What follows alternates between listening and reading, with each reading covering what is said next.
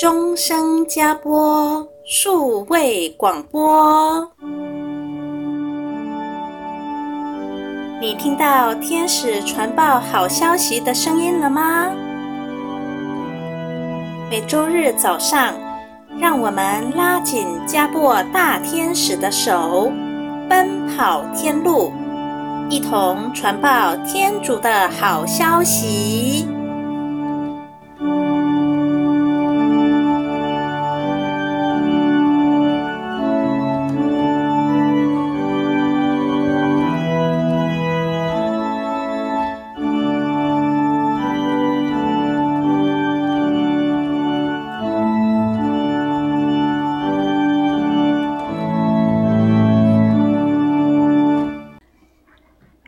亲爱的听众朋友，大家好，欢迎你来收听我们的终身加播 Podcast 节目，我是怡婷，欢迎我们的主讲人夏太长教授，教授您好。好，怡婷您好，大家好。经过了四周的救恩史的介绍，今天要进入第五集，而我们在这一连串的故事听下来之后，真的可以感受出信德的重要。那也为大家做一个归纳，回想一下哦。啊，首先是厄娃不相信天主的话，就吃了禁果，造成罪恶进入了世界，人将要面对死亡。而很快的，大儿子佳音就杀了弟弟亚伯尔了。后来天主再让厄娃生了一个孩子，叫做设特。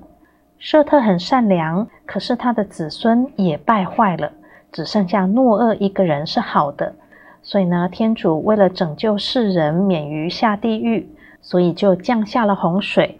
诺厄一家人就这样生存了下来。诺厄又生了闪、含、耶斐特三个孩子，其中含也十分的败坏，忤逆父亲。那最后呢，他们又想要建高塔来证明自己的能力。最后，天主就混乱了人类的语言。从此，人类就分散到世界各地去。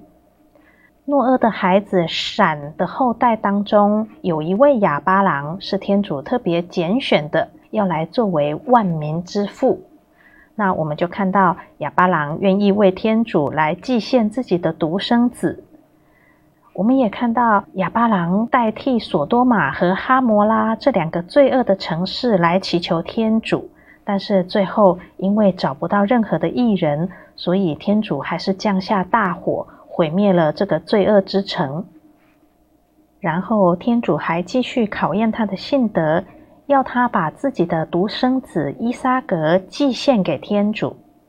那他照样要做的时候，天主就派遣天使来阻止啦。那他也就成为了天主将来要祭献耶稣来替世人赎罪的预表哦。那现在伊撒格又生了两个孩子，厄撒乌和雅各伯。厄撒乌很轻忽长子的名分，最后被雅各伯得到祝福，所以呢就遭受到厄撒乌的追杀。而母亲做了一个很好的决定，就是叫雅各伯逃到舅舅家去避难。那么后来的发展呢？舅舅拉班非常慈祥地收留了外甥雅各伯，住在他家里面，就把羊群交给他看管。雅各伯也决定要在这地方好好的工作。雅各伯白天不怕太阳的炎热，辛勤地赶着羊群到有水草的地方去牧放。晚上他有时候也在外面夜守羊群。不让狮子或狼前来干扰。那拉班很快就看出来雅各伯的德性跟他的才干，于是要给他适当的工资当做奖赏。拉班有两个女儿，大女儿叫做勒阿，小女儿叫纳黑尔。大女儿勒阿双眼无神，但是呢，小女儿纳黑尔却非常的美丽，怪不得雅各伯一眼看到她。就特别喜欢她，他就想娶小表妹纳黑尔为妻子。舅舅拉班说：“可以啊，不过你要帮我放七年的羊。”雅各伯说：“为了纳黑尔，我愿意服侍你七年。”那七年之后，拉班终于同意要让他们结婚。但是呢，到了婚宴晚上，在洞房当中出现的却是姐姐勒阿。拉班还给勒阿一个婢女，她的名字叫做齐尔帕，来服侍勒阿。第二天一早，雅各伯非常的气愤，就跑去对舅舅拉班说：“你怎么可以这样欺骗我？”拉班回答说：“在我们这个地方，没有先嫁幼女，然后再嫁长女的风俗。只要你再为我服侍七年，我也会将小女儿嫁给你。”七年之后，拉班又将纳黑尔嫁给了雅各伯作为妻子，同时拉班也将自己的婢女皮尔哈。给了纳黑尔做婢女。雅各伯在舅舅家里面辛勤工作了二十年，在这些年头里面，天主天天的祝福雅各伯，使他有很多的家产。他在舅舅家辛勤的工作，生了十一个儿子。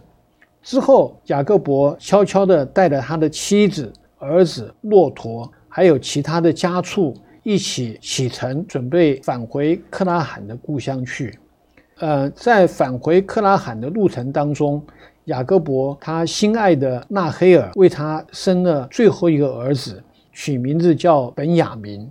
本雅明的意思是好兆头，因为雅各伯认为这个孩子是他年老时候的依靠跟安慰。但不幸的是，纳黑尔因为难产就过世了。雅各伯伤心痛哭，于是他把他心爱的妻子纳黑尔就葬在白冷附近。在这边要做个注释，白冷基督教翻译成伯利恒，也就是尔后耶稣诞生的地方。之后，雅各伯就继续他的返乡行程。嗯，我们知道雅各伯有十二个儿子，后来发展成为以色列的十二支派。那您能告诉我们是哪十二支派吗？好的，雅各伯有十二个儿子，这十二儿子未来发展成为以色列的十二个支派。这十二个支派的名称就是他十二个儿子的名字。雅各伯与大表妹勒阿生的有六位，分别是勒乌本、西莫昂、勒卫、犹大、伊撒加尔与泽布隆。雅各伯与勒阿的婢女齐尔帕生的有两位，分别是加德与阿协尔。雅各伯与小表妹纳黑尔的婢女皮尔哈生的有两位，分别是丹与纳斐塔里。雅各伯跟小表妹纳黑尔生的有两位，分别是若瑟跟本雅明。这十二个儿子当中，大哥是勒乌本，最小的小弟是本雅明。您刚才讲到说，雅各伯悄悄地带了妻子、儿子、骆驼，要返回克纳罕的故乡去，并没有跟舅舅拉班报告哦。那他知道了，是不是很不高兴啊？这当然啦、啊，拉班知道了雅各伯不辞而别，很是生气，于是就带着人去追逐他们，终于在基勒阿德山追上了雅各伯。拉班本来要给予雅各伯很强烈的报复，但是呢，受到了天主的阻止，他只责备了他。拉班于是跟自己的女儿们吻别，雅各伯也请舅舅给予原谅，就在山上用石头堆砌了一个祭坛，献上了牺牲当做祭品，感谢天主让他与舅舅和好如初。雅各伯带了妻子、儿子要返乡，也一定会见到他的哥哥厄沙乌吧？那雅各伯要怎么样化解他们之前的冲突呢？是的，要化解之前的兄弟鬩降之怨，实际上并不简单。一需要靠天主的恩宠跟祝福，另外也要靠自己的智慧。雅各伯与舅舅和好之后，就带着全家继续前行。当他渡过了雅坡克河后，突然有一个人出现在他身边。原来这是一位天使。雅各伯一眼就认识他是天使。天使说要跟雅各伯打架，于是他们两个从晚上一直打，打到了曙光破晓。天使看见他打不过雅各伯，就问他说：“你叫什么名字啊？”雅各伯回答说：“我叫做雅各伯。”天使向他说：“从今以后你要改名字叫以色列。以色列的意思是胜利者，你要受到天主的祝福。之后，雅各伯就派人捎信息给哥哥厄沙乌。厄沙乌接到他的弟弟派人所送来的信息，就带着人去迎接他。雅各伯一见到厄沙乌，就匍匐跪在哥哥厄沙乌的前面叩头。厄沙乌也非常的欣喜，激动地前去拥抱弟弟，两个兄弟都感动地流下眼泪。这时候，雅各伯的儿子女儿们也都向厄沙乌俯首致敬。厄沙乌就问：“这些孩子都是谁的啊？”雅各伯说：“这都是天主赐给我的儿女。”接着，把自己的家畜也献给了哥哥，作为补偿哥哥的礼物。厄沙乌就这样子欣然地接受了雅各伯的礼物。雅各伯是一个非常懂得感恩的人，他感谢天主让他从阿兰平安地回到了克拉罕地的色根城。为了感念天主的恩赐，他在那里建了一座祭坛。这个祭坛的名字就称为大能者以色列的天主。嗯，我们看到天使跟雅各伯打架的这一段故事，我们真的是非常的有感触哦。天使不断的逼迫他，可是呢，从来不能战胜他，所以最后就帮他改名字，叫做以色列，意思是胜利者。那这个就是一个预先的表示哦。所以呢，经过了两千多年之后，我们看到哦，以色列本来是亡国的状态，竟然在第二次世界大战之后，又重新回到原地，重建了他们的国家。哎，哇，这真的是天主特选的民族。我们想想看，有哪一个民族可以亡国两千年，分散在世界各地，然后竟然又聚集起来，重建了他们的国家？所以真的是唯独有天主才能够办得到的哦。是的，嗯，那雅各伯返回克纳罕故乡定居的路途中，是不是也发生了什么事呢？我们也知道兄弟众多，难免也会有一些口角跟冲突吧。呃，这是当然的，在一个大家庭当中，尤其是兄弟众多，一定会发生口角跟摩擦。尤其是有十二位兄弟，都不是一个妈生的。若瑟是雅各伯十二个儿子当中最聪明的一位，父亲的话爱他胜过其他的儿子。若瑟十七岁的时候，与哥哥们一起放羊，他经常跟齐尔帕的儿子加德、阿协尔，还有皮尔哈的儿子丹跟纳斐塔里一起玩耍。他都会把哥哥们做的不好的事情，不断地向父亲雅各伯打小报告。雅各伯也很喜欢听小孩之间的小道消息，因此来讲的话，特别宠爱若瑟，还特别给若瑟做了一件彩色的长衣。于是他的哥哥们就非常的记恨，讲话的时候都冲着他而来，毫不给若瑟一个好的脸色。但是呢，天主却在若瑟身上有着一个特别的计划，用有预兆的梦来启示他。那有一天，若瑟做了一个梦，他第二天就把哥哥们都叫过来，告诉他们说：“我昨天晚上啊做了一个梦，我们都在田里捆绑麦捆，突然之间，我的麦捆的话直立起来了，而你们的麦捆的话都倒下去了，围着我向我的麦捆跪拜。”他的哥哥听到之后，非常的不高兴。然后呢，第二天晚上，若瑟又做了一个梦。他起床的时候，马上就告诉父亲还有他的哥哥们说：“我昨天晚上梦见太阳和月亮，除此之外，还有十一个星辰都跪下来向我朝拜。”他的父亲雅各伯听到之后，就马上责备他说：“这是什么梦啊？莫非是你要变成国王？”难道我和你的长兄们都要向你致敬吗？但是后来雅各伯仔细的思索，又想到这个儿子那么聪明跟善良，他便相信这些梦都是来自于天主的启示跟预告。他也思索着若瑟所做的梦，并想到这个小孩子将来的话必定成为大器。但是哥哥们却恨若瑟入骨。发誓有一天找到机会要尽快的把他杀掉。有一天，若瑟的哥哥到远地方去牧羊了，只有若瑟留在家里面。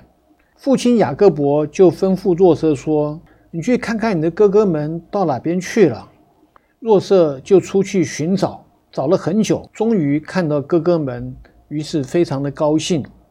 但是呢，这些哥哥们一看见他向他们走过来的时候，就彼此商量说：“看，这个会做梦的人又来了，我们要想方法要把他杀掉，将尸体丢在一口井里面，然后我们回去的时候向爸爸说他被猛兽吃掉了，看他的梦还有什么作用。”这时候，大哥勒乌本就说：“我们都是兄弟，千万不可以让我们的弟弟流血。”不可下手杀害他。我想想看，不如把它丢在旷野里面的一口枯井里面。他的大哥勒乌本心里的想法是，把若瑟先丢在枯井里面之后，再想方法把若瑟救出来，再交还给父亲。于是大家就把若瑟抓起来，把他穿的那件彩色的长衣把它脱掉，就把若瑟丢在井里面。因为是枯井，井里面没有水，所以若瑟就在井里面哭求：“哥哥们，可怜我吧！哥哥们，可怜我吧！让我上来吧！”然后请他的哥哥对他开恩。但是呢，他的哥哥们都在井上面不断地讥笑他：“你不是很会做梦吗？你自己做做梦看看。”当时恰巧有一个骆驼商队也路过这个地方，准备到埃及去贩卖香料、树胶还有墨药。同时，骆驼商队也做贩卖奴隶的生意。他的哥哥犹大便提议说：“我们不要杀害我们的弟弟，倒不如把他卖给骆驼商队。”然后这时候，骆驼商队的话也同意，于是双方就开始协议。骆驼商队给了若瑟的哥哥们二十块银钱，就把若瑟买走了。然后准备呢，途经埃及的时候，再以高价卖给当地有钱的人当做奴隶。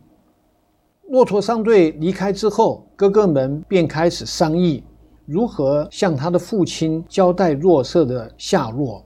他们就杀掉一只公山羊，将若瑟穿的这件彩色的长衣浸在公山羊的血里面，先叫一个仆人拿回去给父亲，说是他们在旷野里面找到了这件若瑟穿的长衣。大家向父亲报告，若瑟一定是被狼吃掉了。雅各伯一见这个彩色的长衣，就知道这是若瑟穿的，顿时他也撕破了自己的衣服，放声大哭，悲痛的不得了，说：“一只野兽吞噬了我的心肝宝贝，有谁能安慰我呢？”哇，爸爸雅各伯失去儿子，想必是痛苦万分哦。那若瑟在埃及的处境跟发展又会是什么样子的呢？好，这时候骆驼商队就到了埃及，把若瑟卖给法郎的大臣兼护卫队的队长普提法尔，在普提法尔家里面当奴隶。因为若瑟生来体态非常的优雅，彬彬有礼，做事都有他的方法，所以普提法尔看见若瑟所做的每一件事情无不顺利，就将家中的一切交给若瑟来管理。有一天，菩提法尔的妻子看见若瑟容貌美丽，于是想方法来勾引他。但是呢，若瑟不为心动。菩提法尔的妻子就开始在心中记恨他。那有一天，菩提法尔返家的时候，菩提法尔的妻子撕破了自己的衣服，就说：“你的仆人若瑟如此如此的对我非礼。”菩提法尔一听见他的妻子对他说的话，便开始大发愤怒，就控告若瑟犯了猥亵的罪，若瑟就被冤枉，但是呢，他没有办法伸冤，因此就被关进牢里去了。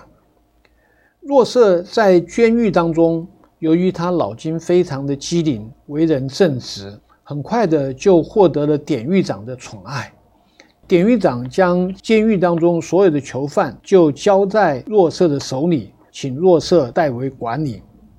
那这时候，在监狱里面来了一位酒保跟一位厨师，这两个人一起关进来，彼此成为难友。在同个夜里面，酒保跟厨师各做了一个梦。酒保说：“我梦见有株葡萄树，有三根枝子，刚刚发芽，就生出了花朵，花朵又结了葡萄。我手拿着珐琅的杯子，将葡萄挤在珐琅的杯子当中，并将杯子递给了珐琅，珐琅就接到了手中。”那厨师也说。我昨天晚上也做了一个梦，我梦见在我头上有三筐白饼，最上面的筐内有为珐琅准备的各种美好的食物。这时候有飞鸟来啄食我头上筐里的食物。他们两个都不明白各自做梦的意义是什么。若瑟就为他们解释说：“你们每个人的梦都有它的意义。”于是对酒保说。三天以内，法郎要将你高举，恢复你的职位。你要像以前一样，在宫廷当中继续当酒保。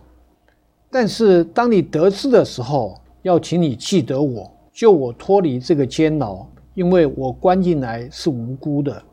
那至于这个厨师，若瑟说，三天内法郎要处死你，并将你悬在木架上面，飞鸟要来啄食你的肉。三天之后，果真酒保被释放，回到了法郎的跟前，厨师却被吊死。若瑟所解的梦都应验了。嗯，天主恩赐给若瑟有解梦的能力，那他后来的命运会不会有所翻转呢？哦，这个我们就期待下周教授继续跟我们分享喽。今天非常谢谢教授。好，谢谢您。好，那各位听众朋友，如果您有任何的问题，欢迎您上网搜寻我们的终身加播 Podcast，我们就会在节目中或者是以文字回答您的问题。欢迎您持续锁定来收听哦。愿天主祝福各位，我们下周再会。好，拜拜。拜拜。